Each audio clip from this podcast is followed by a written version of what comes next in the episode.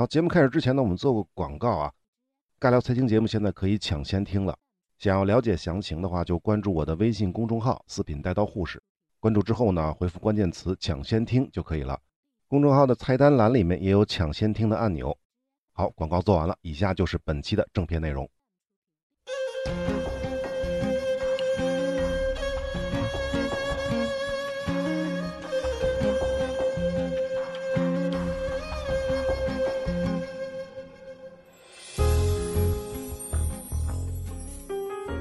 宏观看供求，微观看取舍啊。大家好，这里是尬聊财经，我是四品带刀护士。那上一期呢，我们说到了拜占庭帝国，也就是东罗马帝国的教育。那我们继续就往东说一说阿拉伯帝国时期的教育。提到阿拉伯帝国啊，不可避免的就要联系到的是伊斯兰教。不过呢，在伊斯兰教诞生之前啊，这些阿拉伯人啊，他们只是沙漠里的原始民族，非常的原始，生活习惯更偏向游牧。别说什么教育体系了，就连自己的文字都没有。而且他们也不是什么统一的国家或者是民族，他们是大大小小的部落，各自为政的。这一切的改变都是源自于伊斯兰教，也就是先知穆罕默德。他在犹太教和基督教的基础之上创立了伊斯兰教，并且在七世纪的上半叶统一了阿拉伯半岛上的绝大部分的阿拉伯人。我们以前的宗教这一部分是讲过的，阿拉伯帝国分为三个阶段，第一个阶段呢是穆罕默德加四大哈里发。第二个阶段呢是沃玛亚王朝，第三个是阿巴斯王朝，当然北非那边还有什么法蒂玛王朝什么之类的，那个呢，它的权力中心呢并不是在两河流域或者是阿拉伯半岛。好，我们一个一个来说啊，先说穆罕默德加四大哈里发的时代。之前我们讲宗教的时候是说过的，先知穆罕默德是非常提倡穆斯林要学习文化知识的，因为他认为啊，没有文化就无法研读古兰经，所以呢，每一个穆斯林最起码应该识字。不过呢，这个时期的阿拉伯人属于是刚刚被开化的状态，应该说是百分之九十九点九九的文盲啊。所以呢，想要大量且快速的让更多的穆斯林识字，就必须要付出更多的努力。但它的前提就是要更多的老师。但是这百分之九十九点九九的文盲率，那怎么去找老师呢？我们自己的阿拉伯人肯定是不够啊。那怎么办？战争，因为战争可以得到奴隶，也就可以得到老师。穆罕默德就提出了。战俘是可以通过教书来赎身的，也就是说呢，只要你教会了一定数量的穆斯林读书识字，那你就可以摆脱奴隶的身份。这招是不是挺绝的啊？那么至于学习教书的场所，当然就是清真寺了。所以呢，跟西欧中世纪是一样的，阿拉伯帝国的清真寺，它既是礼拜场所，也是学校。当然了，这一时期的文盲太多了，所以啊，清真寺里的文化教育的范畴还是比较窄的。除了学神学内容之外，主要的目的还是扫盲。那么第二个就是沃玛亚王朝。到这个王朝建立的时候，阿拉伯帝国已经走过了四十个年头，阿拉伯帝国的教育体系也逐渐的完善了。清真寺依然是最重要的教育场所，但是相比于同时期中世纪欧洲类似性质的这种教育机构——修道院学校而言，阿拉伯人修的清真寺的密度要更大更多，因此啊，可以覆盖的受众也大得多。那你可能会说啊，西欧不是还有教区学校吗？那可不一样。我们前面讲过的啊，欧洲的教区学校的神职人员普遍文化水平是比较低的，他们的主要职责是教孩子们念祈祷词、唱赞美诗，而不是教孩子们识字。只有少数比较高水平的才能教识字啊。而阿拉伯这边就完全不一样了，原因前面是说过的，识字是穆斯林的基本功。穆斯林世界相比于中世纪的欧洲，社会阶级要平等得多。任何穆斯林的孩子都可以去清真寺学习，而且是免费学习，不像欧洲啊，只有那些贵族才有资格送孩子去修道院学校，或者是有钱的商人把孩子送去私立学校。那么，除了清真寺，阿拉伯帝国也建立宫廷学校，专门聘请高级人才教育贵族子弟。其实欧洲那边也有宫廷学校啊，我没有讲啊。那么在阿拉伯帝国的宫廷学校呢，除了学神学之外，也就是古兰经的课程之外，他们也会教诗歌啊、辩论啊、历史啊这些学科。当然，体育和军事教育也少不了。那么还有一件事要提的是，阿拉伯地区也存在私立学校，一般呢就是老师在自己的家里招学生，收费的啊。既然是私立，肯定是收费的。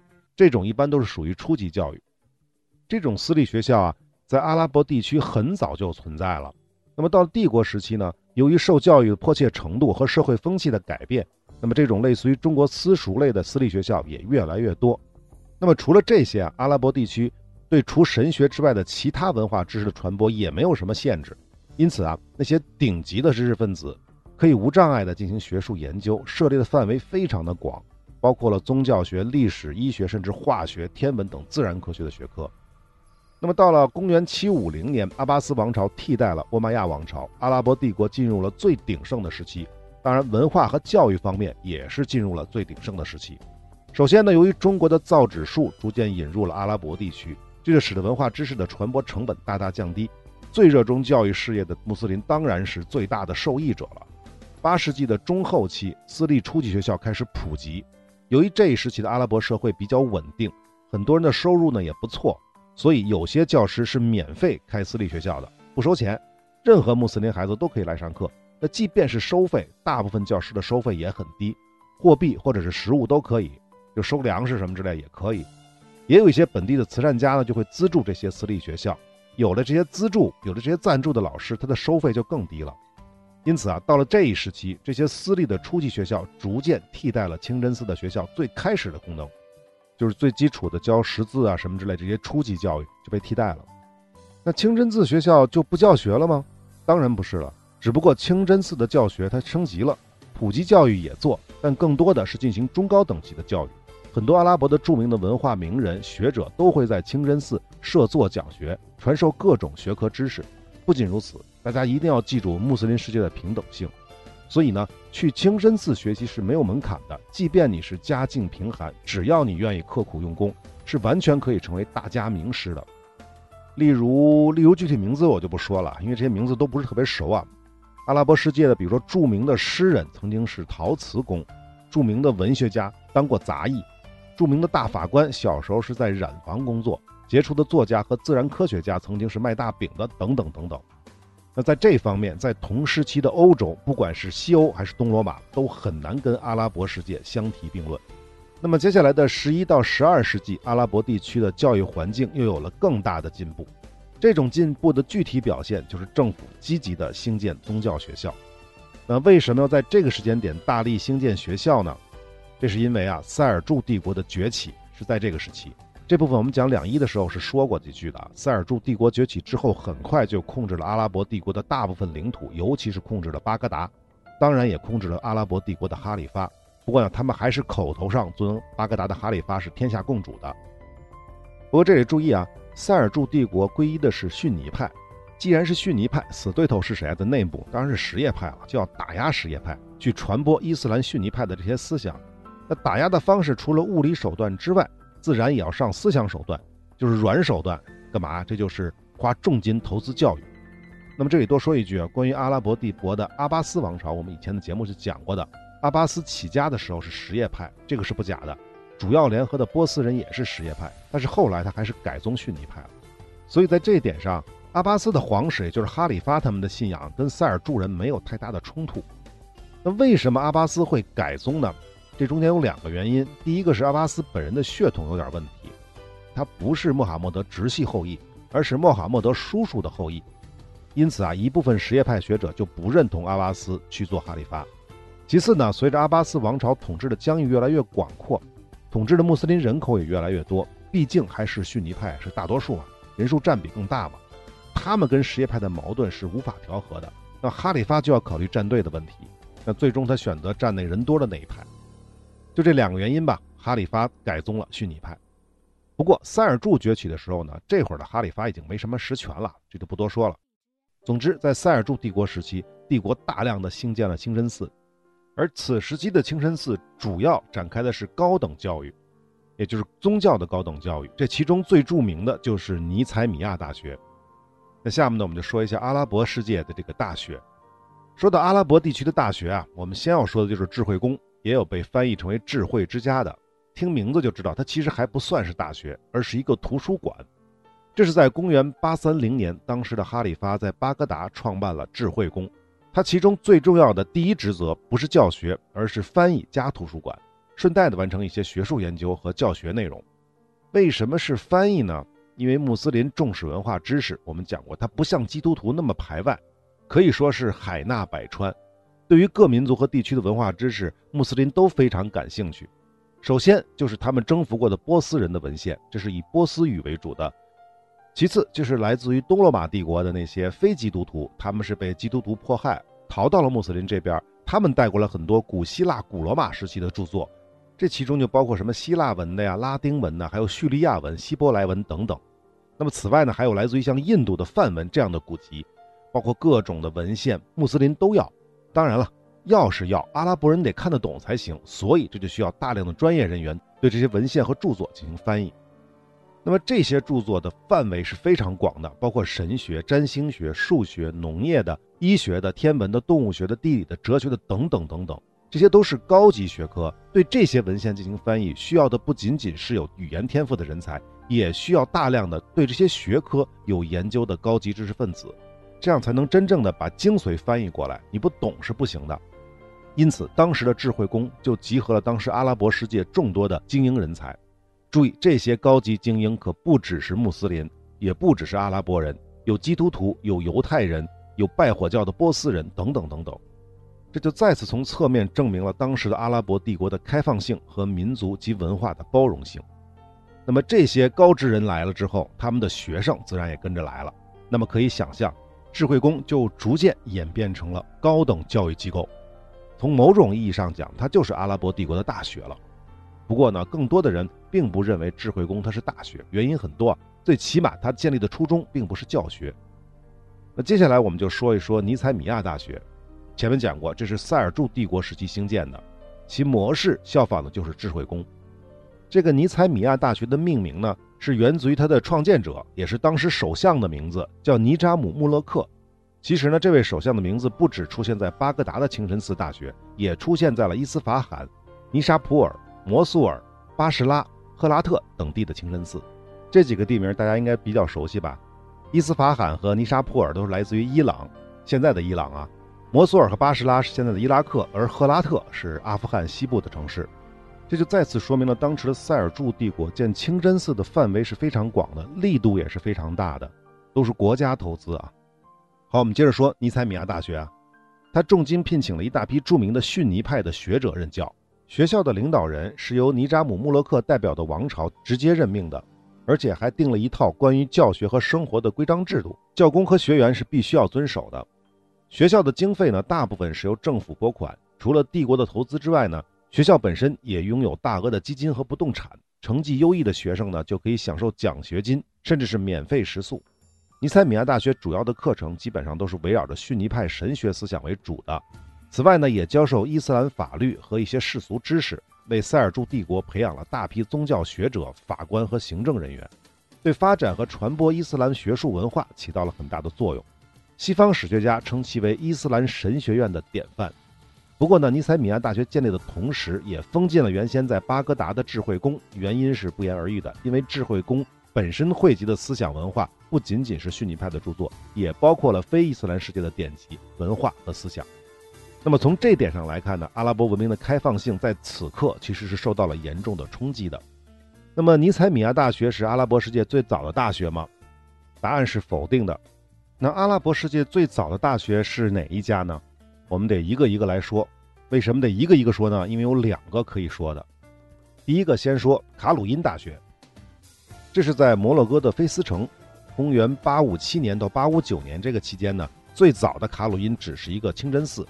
是一位从突尼斯迁居到摩洛哥菲斯的阿拉伯富商。他死了之后，他的女儿把所有的遗产都捐出来，修建了这座卡鲁因清真寺。那既然是清真寺，自然也就附带了学校的职能。在后来逐渐发展成为高等的教学机构，也就是大学。那具体它是什么时候发展为大学的，也就是正式开始高等教育的呢？历史学家是有不同的意见的。这个具体呢，我也不是很清楚。但是呢，卡鲁因大学真正的辉煌的时代是要到十三到十四世纪了，在这一时期，它成为中世纪穆斯林世界的教育中心。卡鲁因大学的生源呢，主要是来自于摩洛哥和北非各地，当然也有来自于西班牙的穆斯林学生，而那时候的西班牙还是大部分是被摩尔人占，就被阿拉伯人占着的啊。那除此之外呢，也有不远万里来自于中亚的，就离得比较远了。在卡鲁因大学，学生是可以攻读高中文凭和大学的学士学位，年龄是介于十三到三十岁之间。学生必须是穆斯林，必须精通古阿拉伯语。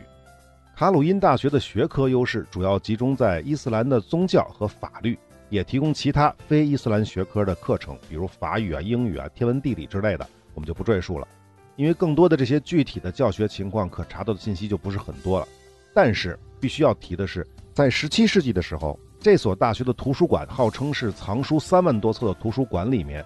发现了颁发于一二零七年的医学博士学位的羊皮纸证书，所以为什么说这只是大学了吧？都发学位证书了啊！当然了，我也把这份一二零七年的医学博士学位证书找着了，羊皮纸证书找着了，它的图片找着了，把它放在了微信公众号。大家如果想看的话，关注我的微信公众号“四品带刀护士”，关注之后呢，回复关键字“教育”或者是“教育学”就能看到了啊。好，这个就是来自于北非西侧的。现在摩洛哥这个位置的卡鲁因大学菲斯城啊，那么下面再来说一个最早的大学，叫艾兹哈尔大学，这就是在埃及的开罗了，还是在北非，但是在北非的东头了。跟卡鲁因一样，艾兹哈尔大学最开始也是清真寺，是在公元970年到975年，在这个时候兴建的。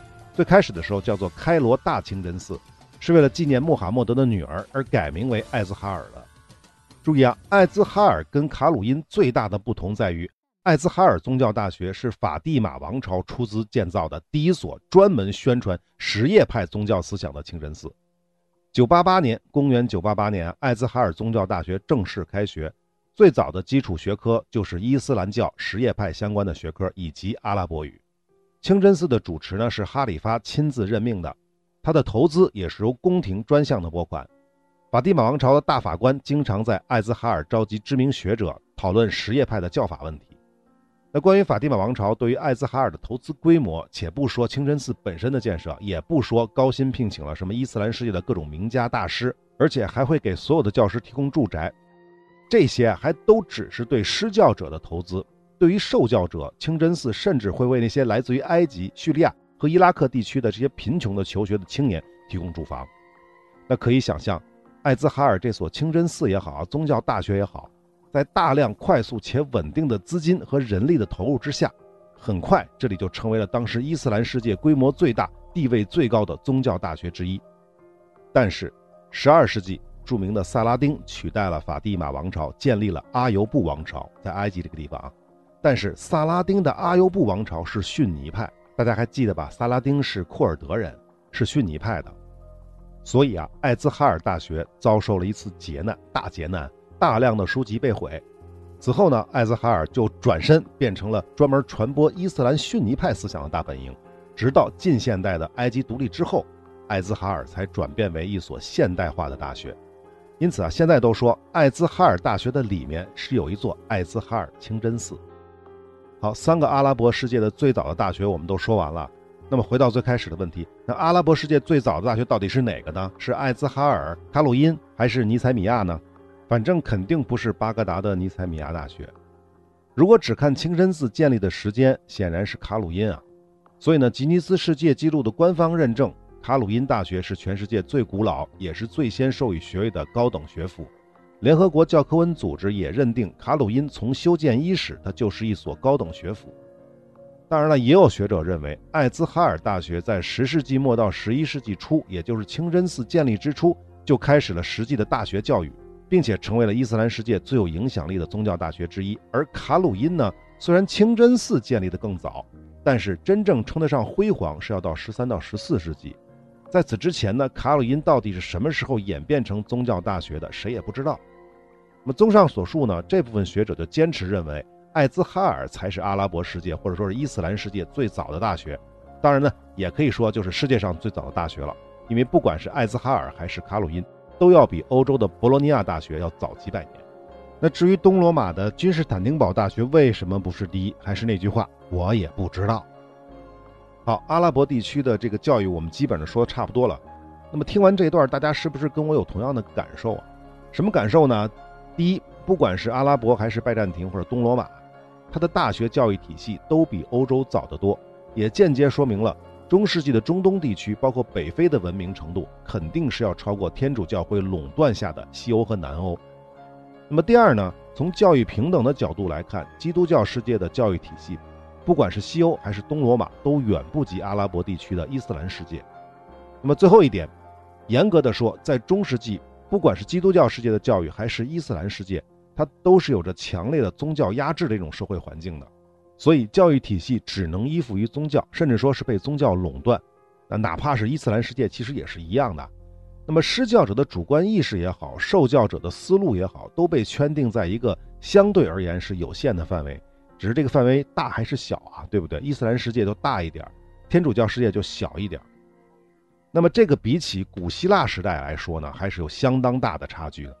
那么，如果这个世界或者说这个区域它没有宗教压制，它的情况会不会好一点呢？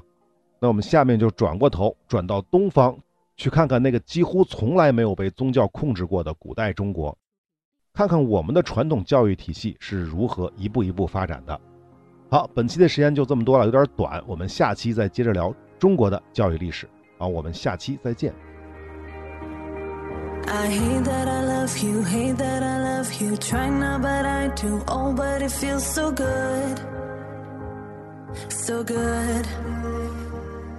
I'm so drunk in love now, so drunk in love now, thinking about you. Oh, but it feels so good, so good.